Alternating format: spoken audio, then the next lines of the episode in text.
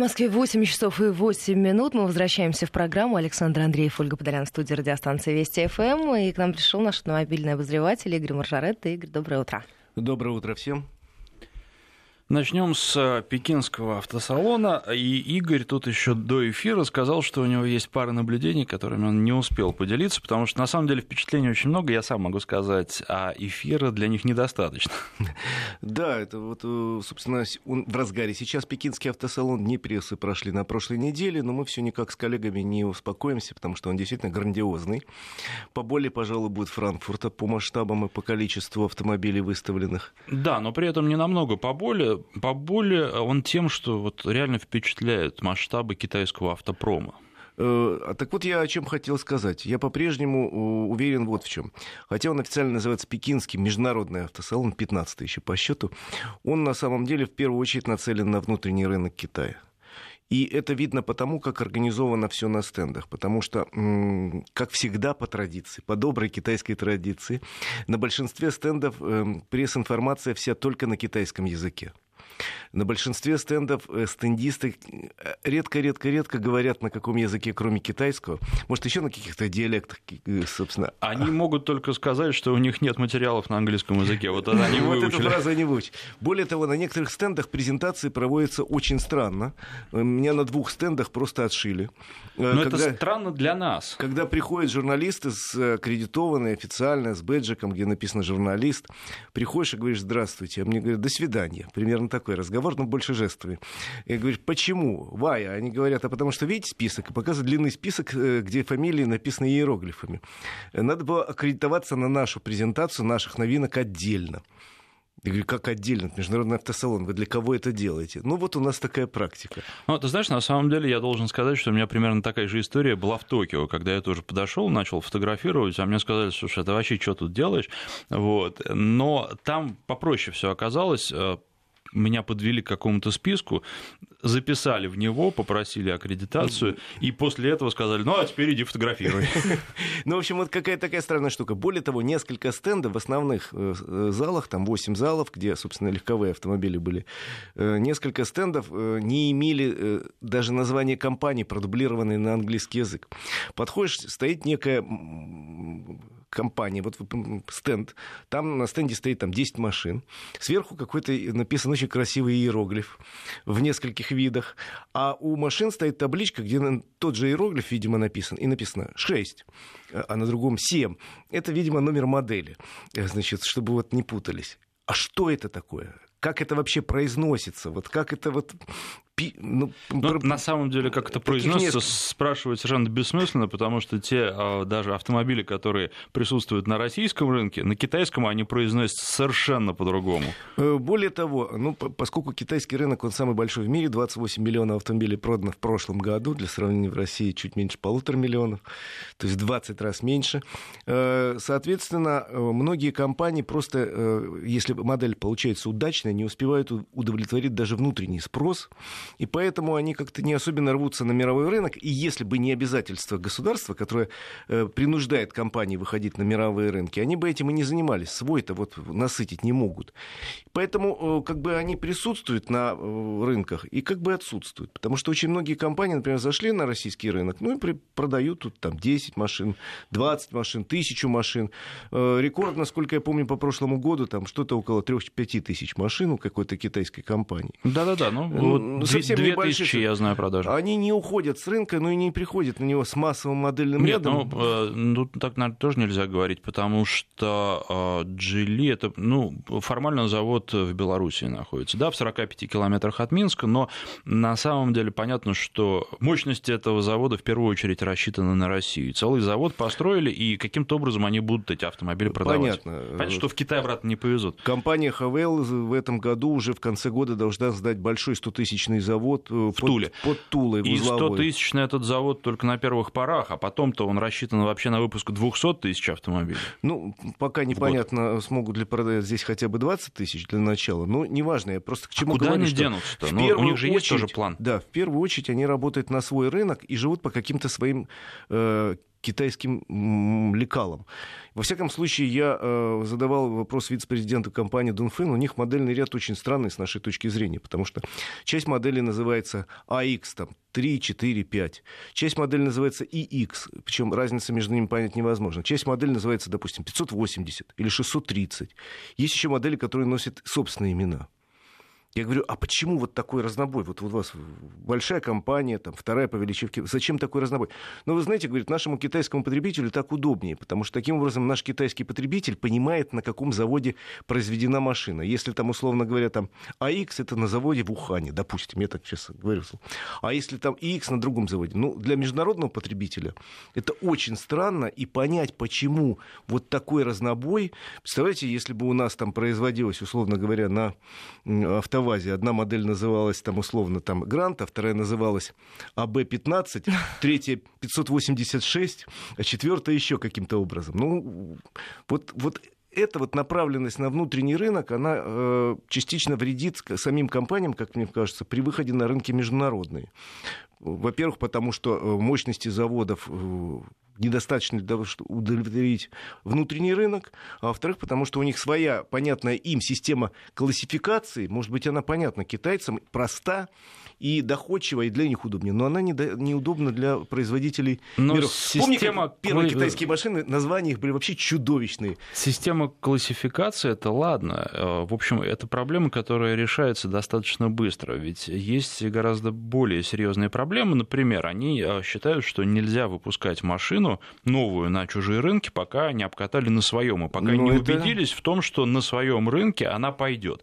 Но ведь китайский рынок, он тоже специфический. Например, то, что машина на китайском рынке пошла, совершенно не означает, что она пойдет в России, потому что, ну, когда вы приезжаете, когда у вас в апреле там 30 градусов жары, это не аномалия, это нормально абсолютно. Совершенно понятно, и у вас прекрасные дороги, совершенно понятно, что кроссоверы переднеприводные – это то, что нужно китайскому рынку, то, что востребовано на китайском рынке, и то, что не будет в 20-градусные морозы а, понято и принято на российском рынке, где любят полноприводные кроссоверы, потому что у нас представление со слушателями это обсуждал, если кроссовер, а, то он должен быть полноприводный, иначе это не кроссовер, это непонятно что. Я тебя сейчас все-таки перебью, извини, и возражу против. Скажу, что наш потребитель который покупает кроссовер, он, конечно, на вопрос, какой ему нужен, скажет полноприводный. Но в реальной жизни, по статистике, примерно 70% кроссоверов, которые имеют вариации полный или неполный привод, у нас покупают с передним приводом. На словах все говорят «за». На словах все говорят «обожаю». А на деле, например, для городского жителя э, не всегда нужен полный привод, и который не ездит. Я согласен с тем, что здесь важнее то, как отрегулированы усилия на педали газа, потому что, по сути, разница разницы нет, и я сравнивал а, так называемые полноприводные кроссоверы и переднеприводные кроссоверы, хорошие, не китайские, а европейские.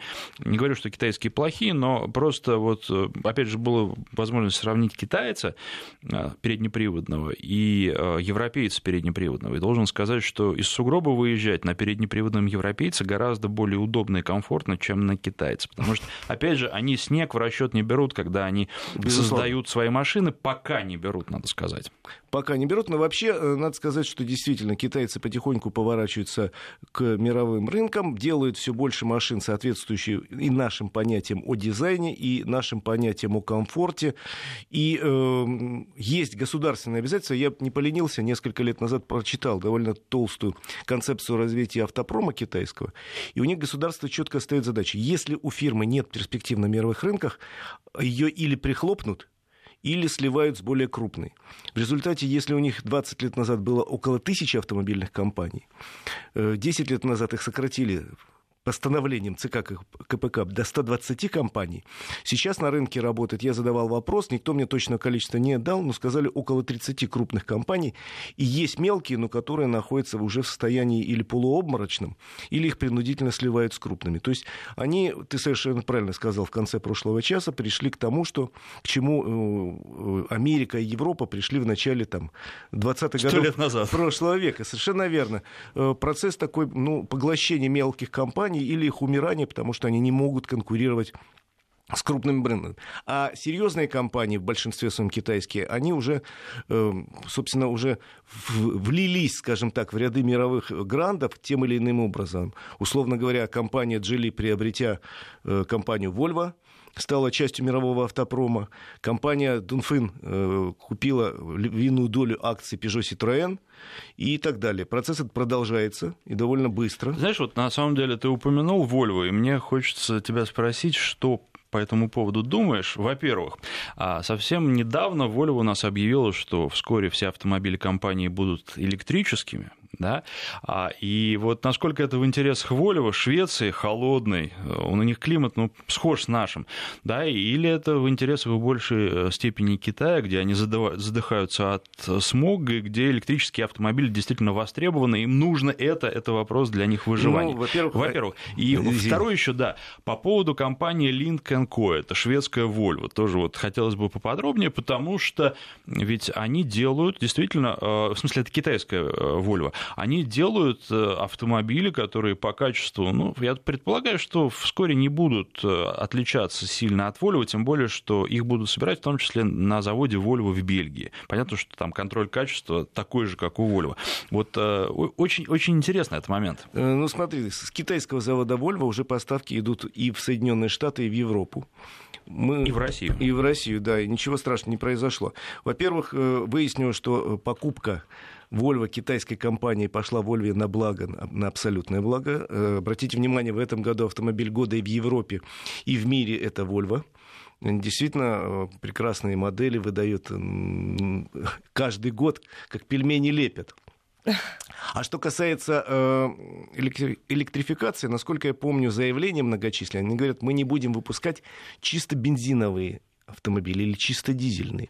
Они несколько э, более округло говорят, так обтекаемо. Они будут выпускать гибриды по-прежнему, и, видимо, рынок э, Скандинавии, допустим, как раз э, вот эти гибриды для рынка э, тех стран, где еще невозможно перейти на чистое электричество. Для китайского рынка это будут электромобили и тоже гибриды, потому что на сегодняшний день, как мне кажется, отказ совершеннейший от других типов в сторону электричества – это глобальная ошибка многих компаний. Потому как вот до сих пор не могу сказать со стопроцентной уверенностью, что электричество – это наше светлое будущее потому как и те же самые некоторые китайские компании, и передовые японские компании продолжают эксперименты с водородным топливом. А может быть, здесь быстрее выстрелит. Знаешь, я гораздо больше верю Volkswagen. Вот как раз в прошлом году они презентовали свои, всю линейку своих двигателей, и они говорили, что будущее за разными двигателями, в том числе и за бензиновыми, и в том числе даже за дизельными. И разнообразные гибриды, вот, вот так называемых э, mild э, гибриды, то есть это что-то такое э, среднее, не очень, не очень энергетически с точки зрения электричества вооруженное, вот, и кончая полновесными, плаг а, то есть подзаряжаемыми гибридами, и будет все, и не нужно думать, что у нас будут только электромобили, хотя это тоже направление интересное, но не ожидайте, что доля электромобилей станет существенной очень. Да нет, пока речь идет о том, что даже через 10-15 лет доля электромобилей будет составлять примерно 5% продаж новых автомобилей, если говорить в среднем по миру. Ну а для России, как мы с вами недавно выяснили, у нас важнее газомоторное топливо, я, кстати, двумя руками за, потому что у нас газа так много, так много, как ни, как ни, в, любой, ни в одной стране мира. И даже я, когда говорил с, с какими-то очень серьезными грандами нашими, которые занимаются электричеством, они говорят, в нашей стране в перспективе электромобили это очень интересно для городов, а для проезда от Омска в Новосибирск скорее все-таки интересен двигатель с возможностью использования газомоторного топлива. Ну и, безусловно, здесь, наверное, нужна какая-то государственная программа. Да, Нужно абсолютно. стимулировать это, и в том числе можно стимулировать зарубежные компании, потому что у них есть наработки, можно создавать совместные предприятия для того, чтобы здесь ничего не выпускать, а наоборот, постепенно у них учиться и выходить в лидеры, и здесь поле не паханное, и его надо пахать пахать, пахать, потому что газовая тема это для нас очень важно, я считаю. И не я э, один, а ведущий специалист, я к ним только так прислушиваюсь.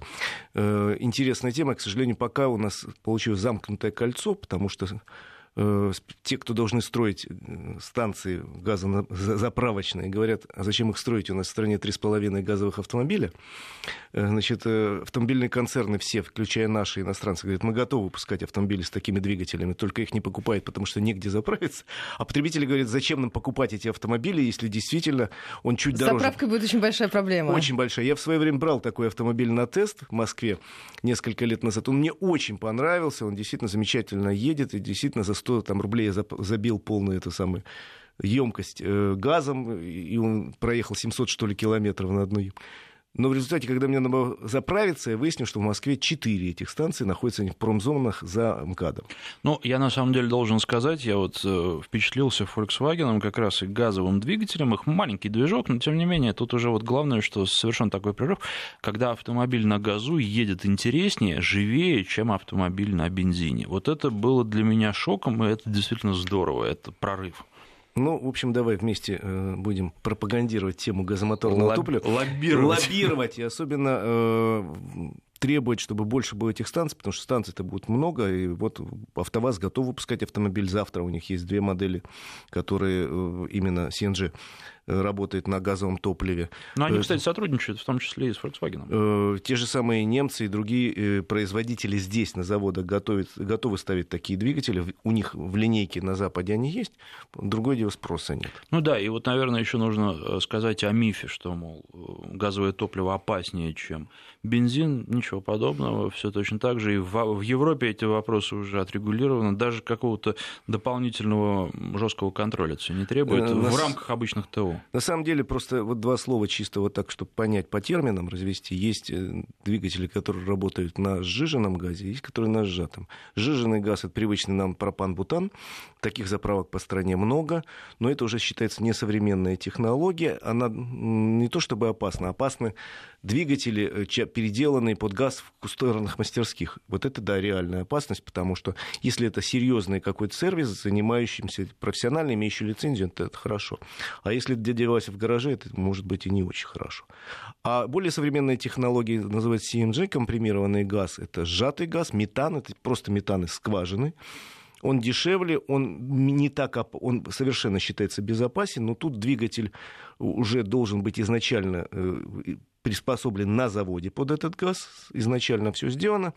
Э, и вот это более современная технология, на которую перешла практически вся Европа.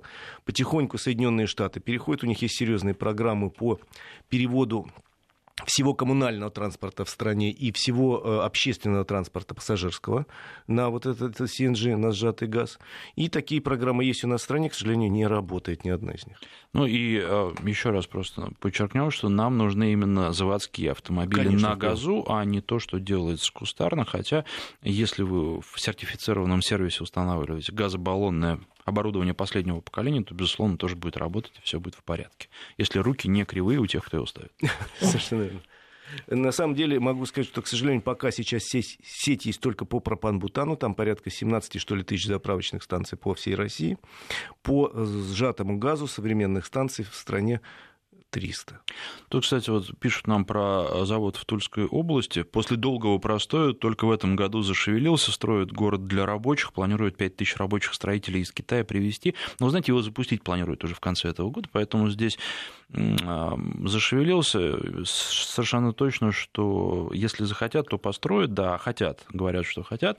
И для китайцев построить за год завод это совершенно не проблема. Там масштабы, я вот уже приводил пример того, как они работают, да, там люди говорят, что даю задание своим китайским подчиненным с надеждой на то, что ну, через месяц они принесут мне готовый результат. А готовый результат у меня оказывается на следующее утро, при том, что задание вечером давалось на столе, и думаю, ох, что, что я-то планировал отдохнуть, а тут нужно вкалывать опять. Мне коллега наша с вами рассказывала, когда она с мужем была в Шанхае, они жили в каком-то отеле э, у конечной станции метро.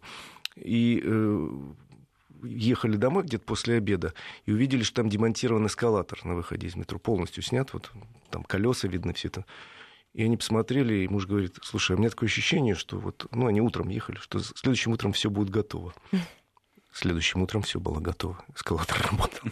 Я вспоминаю ремонт московских эскалаторов в метро. Становится смешно немножко. Нет, они действительно умеют работать днем и ночью. Мы как-то спорили неоднократно по поводу способностей креативных. Что вот я, я бытует такое мнение, что китайцы великолепные копиисты. Не зря у них там развито, допустим, самое любимое искусство народное это каллиграфия. Каллиграфия, как правильно? Каллиграфия. Каллиграфия. Каллиграфия. Вот, а э, вот в смысле придумать что-то новое, вот они как придумали там тысячу лет назад порох, колесо и бумагу, так успокоились. Мне кажется, что нет. Э, у среднего, может быть, у среднего китайского инженера больше развиты навыки именно правильного копирования, но, как и в любом народе, есть совершенно замечательные умы, творческие личности. И самое главное, у китайцев, самое главное, согласитесь, коллеги, со мной, думаю, это умение быстро учиться у старших товарищей старших товарищей могут привести из Европы, могут привести из Америки, Их могут своих привезли вырастить. уже огромное количество старших товарищей. Говорю, может своих вырастить уже какое а, поколение? Нет, а это уже следующее. То есть, в принципе, это напоминает все петровские времена, только единственное, если раньше, ну, если так говорить, во времена Петра это была государственная программа отправки наших специалистов за рубеж и привоза оттуда зарубежных специалистов, то в Китае частный бизнес в основном этим занимается, но сейчас можно посмотреть, и там, например, вице-президент одной из крупнейших компаний а, автомобильных вполне может быть, ну, например, американцем. Или может любым другим представителем любой другой страны. Очень завидую китайским программам государственным. Кстати, обучение студентов в иностранных университетах. Э, по государственным программам китайским в иностранных университетах обучается несколько сотен тысяч людей в год. Увы, у нас таких программ, к сожалению, нет, а если есть, они сокращаются. Учиться надо, они не стесняются, китайцы, тому, что мы учимся. И государство э, посылает людей добро... за свои деньги, людей обучаться тем или иным наукам, которые сейчас считает нужными. Как в петровские времена в России. Ну и, кстати, вот должен сказать по поводу блестящих умов, им еще, помимо всего прочего, есть из кого выбирать. У них колоссальное население, и, безусловно, там найдется несколько человек, которые могут двигать автомобильную промышленность вперед. И а, побывав в запретном городе, посмотрев, как собирались башни, там ведь а, крыша башни напоминает такой конструктор, и там настолько все сложно, и когда представляешь себе, что они несколько веков назад... В 15 веке. Делали... За 14 вот лет это, построили вот, вот это. Вот это лего они собирали, э, собирали причем из дерева, и там одну ошибку допустишь, вся башня рухнет. Конечно, это впечатляет, и понимаешь, что китайцы способны на многое. А давайте сейчас прервемся на новости, после них продолжим.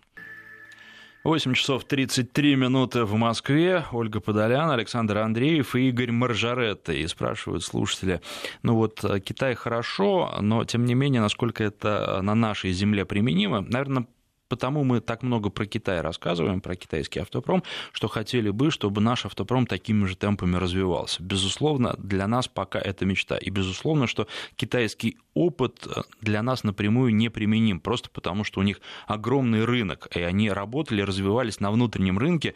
Нам это сделать сложнее, потому что объем рынка э, совершенно другой. Тем не менее, нужно все равно что-то делать, учитывая нашу специфику, для того, чтобы наш автопром тоже развивался, и хотелось бы, чтобы быстрыми опережающими темпами, чтобы он догонял мировой автопром, и было бы здорово ездить на классных российских автомобилях.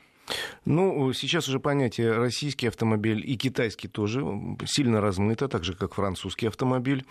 Ну, я, к примеру, покатался в Китае на новом автомобиле Dongfeng AX4, который вот сейчас придет в Россию. Так это, извините, автомобиль сделан на платформе э, Peugeot Citroën C3 Aircross, который у нас уже продается. Но я просто говорю, что сейчас мировой автопром очень сильно интегрирован. Извините, э, Лада Веста там имеет в своей платформе массу деталей от концерна Renault Nissan там, я не знаю, автомобили э, Nissan тоже на той же платформе создаются. Так что сейчас все переплетено, но э, действительно опыт китайского автопрома очень интересен и полезен. Ну а также мы еще э, с Сашей вот сколько дней рассказываем о том, о тех новых моделях китайских, которые вот-вот появятся на российских рынках, и что эти модели уже, собственно, соответствуют всем критериям качества, принятым по всему миру. Я вот еще рассказываю про модели, которые не появятся, к сожалению, ни в ближайшие месяцы, ни в ближайшие годы на России российском рынке, среди них Way ВВ-7. Интересная машина, она уже продается в Китае, причем уже около года продается, а у нас, скорее всего, не будут ее продавать, потому что к тому моменту, когда начнут машины Way на заводе в Туле выпускать, уже у них что-то будет другое появится, смена поколений произойдет. Но, тем не менее, вот машина интересная, она внешне красивая, я думаю, что в первую очередь молодежи понравится.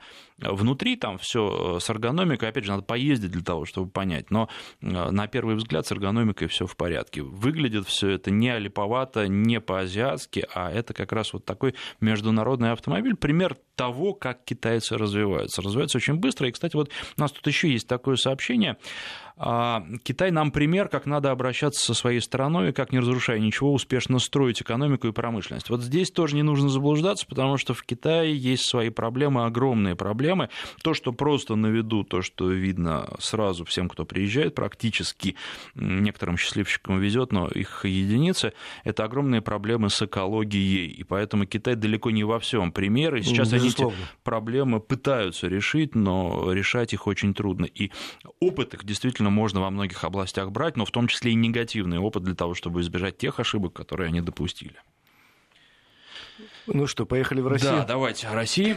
Тем более вопросов от наших слушателей уже много. Можете к нам присоединяться. 5533 Вести и плюс 7 903 170 63 63. И Игорь Маржарет на все ваши вопросы, друзья, ответит. А тут есть такой, кстати, у нас банальный вопрос, с одной стороны. Ну, вернее, простой, который часто задают. А, может быть, кстати, не очень банальный. А какую машину С-класса порекомендуете купить а, стоимостью до миллиона рублей?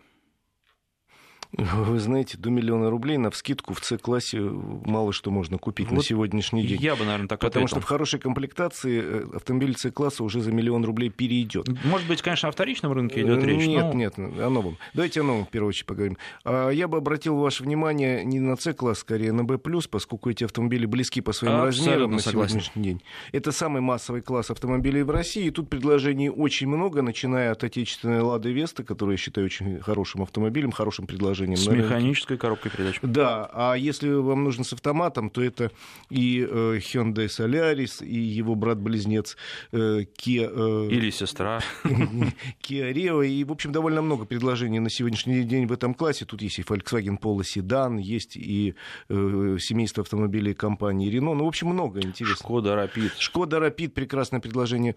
Так что АЦ-класс у нас, к сожалению, в стране в полуобморочном состоянии пребывает, потому что это автомобиль для среднего класса. К сожалению, средний класс пострадал за последние годы больше всего. И э, две тенденции. Сокращение продажи автомобилей С-класса и рост продажи кроссоверов. Кстати, за миллион уже можно найти, пусть недорогой комплектации, пусть передним приводом, но кроссовер которые сейчас, как Саша считает, самое перспективное направление в России, а я считаю, что это самое интересное направление в мире, на последнем автосалоне мы видели большинство премьер — это кроссоверы. Ну да, безусловно, высоко сидишь, далеко глядишь, э, проехать где-то, а ведь мы знаем, что разные дороги существуют в разных странах, кстати, не только в России, вот, удобнее, понятно, что это не вездеход, но вот как раз вездеходы-то в большинстве стран, и в том числе в России, сейчас не нужны, а нужны машины, которые позволяют по умеренному бездорожью проехать. Поэтому Безусловно. кроссоверы, да, это классная вещь. Я бы хотел вернуться на наши дороги вот окончательно и сказать, что, вот, коллеги, кому приходилось в последние дни ездить в Подмосковье? Вот в эти Я выходные. ездил на дачу, да. Я ездил да, на дачу. Мы вчера были с семьей в Коломне. Вы обратили внимание, сколько э, на дорогах появилось зелененьких э, автобусов с камерами? Так вот, приятная... Э, скорее, неожиданность? Скорее, неприятная неожиданность для многих на, окончательно заработала комплексная система видеофиксации в Подмосковье. В эти выходные она опробуется. Вот я ездил, например, по Калужскому шоссе в гости к друзьям и насчитал по дороге на небольшом расстоянии относительно, но примерно дюжину вот этих подвижных видеокомплексов. Они работают в автоматическом режиме. Это зеленые такие автобусики, сверху у них стоят радары. Их не видят наши радары, к которым мы привыкли в собственно. Но это те автобусы, которые расставлены по обочинам. Да. Плюс э, в Подмосковье заработало практически 1100 стационарных видеокамер, многие которых, э, многие из них радар не, тоже не видит. Поэтому э, настоятельный совет. Впереди еще выходные. Впереди еще один выходной будет дополнительно 9 мая. Имейте в виду, очень мощная комплексная система видеофиксации в Московской области не позволит нарушать скоростной режим.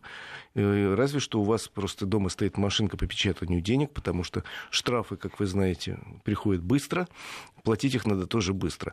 Поэтому всем предупреждение, э, соблюдайте скоростной режим. Времена, когда можно было гонять по Подмосковью, как тебе Бог на душу положит, прошли. Ну, да, это просто будет стоить дорого. И вот тут пишет Антон нам, что в Московской области стало очень много камер на треногах. Да, много, и я тоже видел несколько камер таких Это вчера. все, кстати, э, в сети много споров, законно-незаконно камера на треноге, если рядом с ней стоит человек в гражданской форме, в гражданской одежде, извините. Э, скажу вам честно, они законны, потому что, э, в принципе, э, камеру может обслуживать гражданский специалист, и чаще всего так и происходит, работающий по договору, потому что возле каждой камеры сотрудника полиции не поставишь. Но решение о вынесении постановления принимает сотрудник ГИБДД, потому что информация с фотографией приходит в Центр обработки информации, где сидит сотрудник ГИБДД, и он ставит свой автограф последний, не тот гражданский, который стоит возле камеры, принимает, безусловно, такое решение, не тот дяденька лысый, э, который чего-то там крутит, вас наказывает, наказываете вы сами себя в конечном итоге. Игорь, ответим слушателю из Татарстана. Имеется 600-700 тысяч рублей. Хочется семейный универсал с большим багажником для поездок по городу и на дачу. Что посоветуете? Из новых автомобилей под эту категорию подходит у нас практически на сегодняшний день только один автомобиль. Это «Лада Ларгус». Это автомобиль, созданный совместно с компанией Renault. В общем, это точная копия э, автомобиля Дача. Неплохой автомобиль, надо Очень сказать. неплохой автомобиль с прекрасной э, подвеской, очень надежной. Он бывает, к сожалению, только с механикой. Но у него огромный багажник или возможность э, установки третьего ряда, штатно причем. Из новых автомобилей, к сожалению, практически больше нечего предложить в этой категории. Хотя нет, подождите, какой же мы негодяй. А Лада Веста СВ а Лада Веста СВ Кросс. Но она не семиместная. Они пятиместные, да, но это универсал. А, тут э, нас на самом деле слушатели возвращают э, к китайскому автопрому, но давайте сначала на другой вопрос ответим. Шкода снизила цены на Кадьяк. Прокомментируйте это решение. Надо же сказать, что она снизила цены на Кадьяк российской сборки. Это да. очень важно только на те, комплект... прости, прости, только на те комплектации, которые собираются у нас на Горьковском автозаводе. Там, как известно, производили автомобиль Ети э, многие годы, причем качество его было настолько э, высоким, что большая часть автомобилей, которые производили в Нижнем Новгороде, экспортировали в Чехию и в Европу. А теперь вот автомобили Кадьяк и те комплектации, которые делают э, в Нижнем Новгороде, за счет того, что локализация, они стали дешевле. А можно ли приобретать на данный момент автомобили Хавейл и как качество металла? Ну, вот вы знаете, можно ли приобретать по каким параметрам? Нужно, э, во-первых, э, на автомобиле покататься, причем покататься так хорошо, да, пройти тест-драйв, пройти тест-драйв конкурента, понимать, что, да, и э, если вас устраивает то, что вы увидите, то тогда можно всерьез задумываться о покупке, потому что, ну, нормальный автомобиль, да, как любой автомобиль, он может сломаться, но это нельзя сказать, что этот автомобиль там будет сыпаться у вас, разваливаться.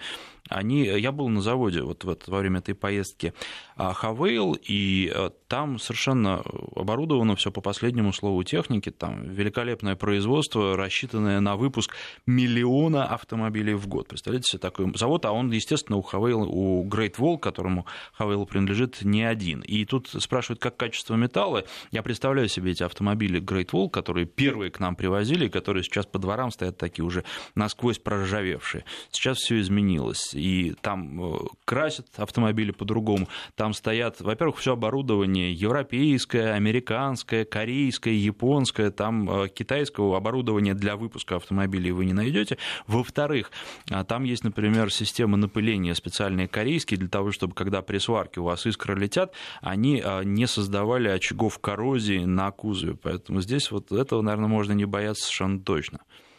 Я добавлю одно слово просто. Китайские автомобили уже сегодня покупать можно, достаточно смело. Единственное, надо учитывать при этом, что пока на вторичном рынке китайские автомобили пользуются меньшим спросом, чем другие. Нету просто длинной истории эксплуатации китайских автомобилей. И поэтому вы при, при перепродаже этого автомобиля можете серьезно потерять. То есть нужно покупать надолго. Тогда да, уже... Других опасений сегодня при покупке китайского автомобиля нет. В принципе, статистика отказов не больше и не меньше. Это такая же, как у Еще, наверное, нужно учитывать то, что разные марки бывают, и нужно покупать э, китайские автомобили только известных и давно присутствующих на нашем рынке марок. Погода. 8 часов почти 48 минут в Москве. Мы возвращаемся в программу. Александр Андреев, Ольга Подолян в студии. Я напоминаю, Игорь Маржаретта отвечает на ваши и наши вопросы. Тут два таких есть сообщения от наших слушателей, а, которые хорошо между собой пересекаются. Во-первых, один из них пишет, езжу на Хавейле H8 третий год, европейцы отдыхают. И второе сообщение, Audi падает а, в три раза в цене за пять лет, с трех миллионов до меньше, чем одного миллиона. Я, как человек, который приехал сейчас на эфир на Audi A4 Allroad, должен сказать, что, может, оно и падает, но едет оно великолепно. И а, китайцы, а, наверное, еще очень долго не смогут сделать автомобили, которые так э, отлично ездят и доставляют такое удовольствие от езды, потому что как раз вот дьявол-то в мелочах, и а, был у них, были проблемы с надежностью, они сейчас их или решили, или активно решают. Но вот э, когда э, встает вопрос комплексный, собрать машину для того, чтобы она удовлетворяла всем потребностям, вот это как раз сложно сделать, и на это потребуется больше времени. Согласен. Спорить не буду. Есть ли у нас какие-нибудь интересные вопросы, или мы э, сейчас втроем обсудим какие-то темы, которые, мне кажется, очень важные. И... Э, какие-то темы. А пока слушатели нам да. подбросят вопрос. Я хотел сказать, что для меня, например, самая важная тема, которую готов обсуждать с вами, это предложение начальника ГАИ России генерал-майора э, Черникова отменить экзамен на площадке при сдаче экзаменов на права.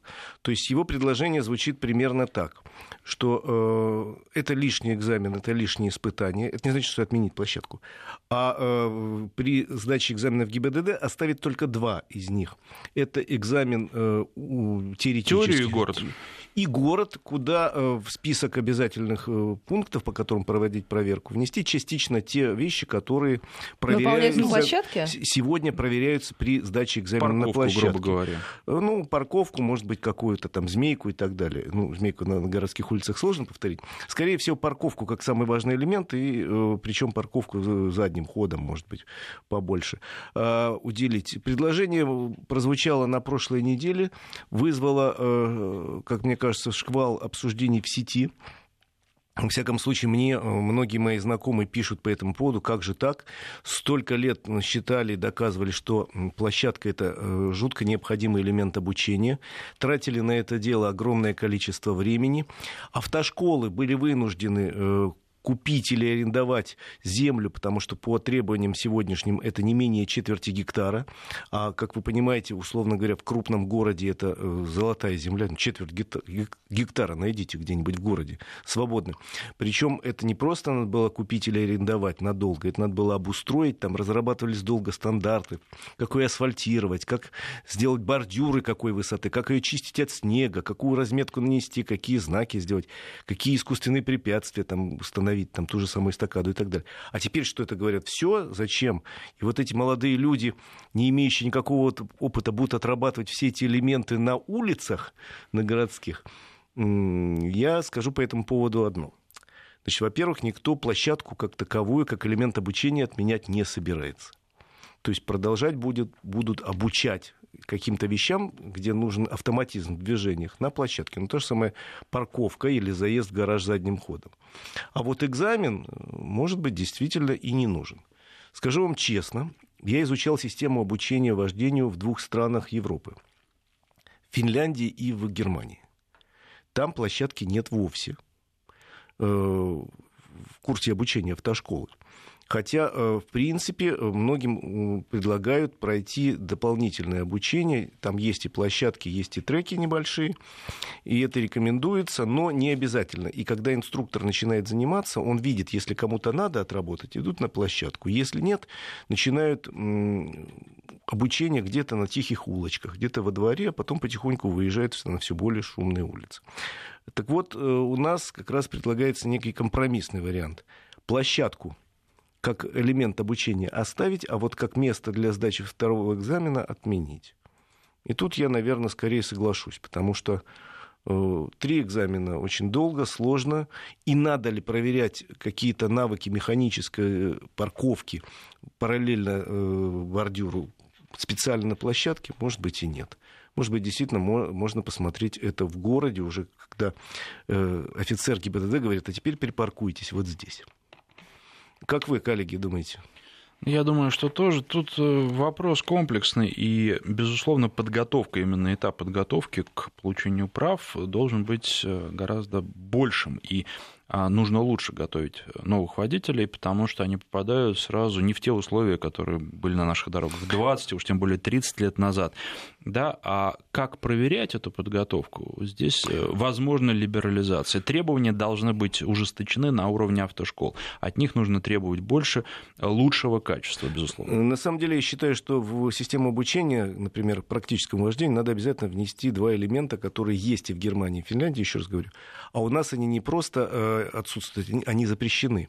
Это вождение автомобиля на э, скоростной дороге. У нас запрещено категорически проводить учебную езду. А, в общем, человек, который никогда не ездил, условно говоря, на дороге, где не 60 километров расширена, а 110 или 130, надо бы хотя бы показать ему, что это, как. И тут это самое, совершенно другие ощущения. Самое главное — научить двигаться в потоке. И второе, ночное обучение. У нас тоже это запрещено. Э, в той же Финляндии обязательно хотя бы 2-3 2 э, часа у них это э, вождение в условиях плохой видимости, умение держать дистанцию тоже надо ввести, наверное, в практику обучения. Может быть, по финскому примеру у них обязательно контраварийное вождение даже в курсе в первом. У них многоступенчатое образование автомобильное. Даже в первом этапе два часа ты должен поучиться. Зимой на льду, а если ты учишься летом, у них есть везде в городах небольшие полигончики, где заливают небольшой участок э, отработанным маслом, и ты должен почувствовать, как машину заносит. Это, кстати, важно не для того, чтобы там сделать ниндзя-черепашек из водителей, да, не сделаете вы не за два часа, не за 20 да нет, часов. Конечно. А важно, а потому что это дает возможность человеку почувствовать автомобиль. Вот попадание в эти экстремальные условия. Но, в всяком случае, он не будет так пугаться. Да, он, нет, он будет понимать, что автомобиль может сделать и чего он сделать не может, и будет более реалистично к езде своей собственной относиться. Это очень важно. Это ну, вот, так, двумя руками да, за. Когда садишься первый раз уже там без инструктора, без поддержки, то у тебя страх страх, паника и, и так далее. Это действительно не готов к этому, потому что тебя этому не учили. Безусловно. Э, поэтому еще раз говорю, что система э, реформы автообразования у нас идет уже несколько лет. Честно говоря, немножко пугает, э, как это лихорадит, эту систему. То вот, я же еще раз говорю, несколько лет назад топали ногами, говорили, что площадка — это наше все. А теперь наверняка хозяева автошкол, которые вложились в эту площадку, тихо балдеют и разводят руками. Говорят, ну вот мы потратили деньги, а теперь... Еще раз говорю, отменять площадку как таковую, закрывать ее и строить на ней 15-этажный небоскреб никто не собирается. Речь идет только о об отмене одного из элементов экзаменов. Э, по-моему, это, в этом есть здравая мысль. Кстати, тот же э, генерал Черников привел статистику, по которой с первого раза у нас в России сдают только 8% э, выпускников автошкол. Ну, тут еще надо посмотреть, каковы причины реальные. Это потому что вот у нас тут слушатели как раз пишут, что в городе реально сыпят до сих пор водители, которые умеют водить. Это, этого, кстати, жалоб таких с мест много. Если бы мы этому посвятили программу, я думаю, очень много было бы примеров с конкретных мест, где, сколько и как просят э, глядя в глаза или не глядя в глаза, чтобы сдать экзамен э, с первого раза или со второго. Практика такая существует, особенно в регионах. В Москве, насколько я понимаю, налажена система ротации э, тех людей, которые принимают экзамены они э, сегодня вот выходят, они не знают, поедут в какой МРЭО, или как это сейчас называется. То есть у кого они будут принимать? Э, да, в каком районе они будут принимать. Причем э, всегда система такая, руководитель этой группы людей, которые принимают экзамен из одного округа, а, собственно, экзаменаторы из другого. То есть какая-то система налажена. Что происходит в регионах, увы, по сообщениям наших слушателей, я понимаю, что не везде хорошо. Далеко. А тут такой вопрос у нас под конец эфира. Езжу на Volvo XC60, хочу поменять, так как с автомобилем не повезло, часто ломается. Посоветуйте что-нибудь не больше, чем за полтора миллиона, пишет наш слушатель. Ну вот, раз уж говорим о Китае, посмотрите на Geely Atlas, который скоро на нашем рынке появится, как раз точно совершенно будет стоить не больше полутора миллионов, а Volvo, я напоминаю, принадлежит сейчас Geely. Ну и посмотрите на большое количество интересных предложений от корейских и европейских производителей, которые укладываются в эту сумму. Спасибо большое. Игорь Маржарет. В следующем части Валерий Федоров.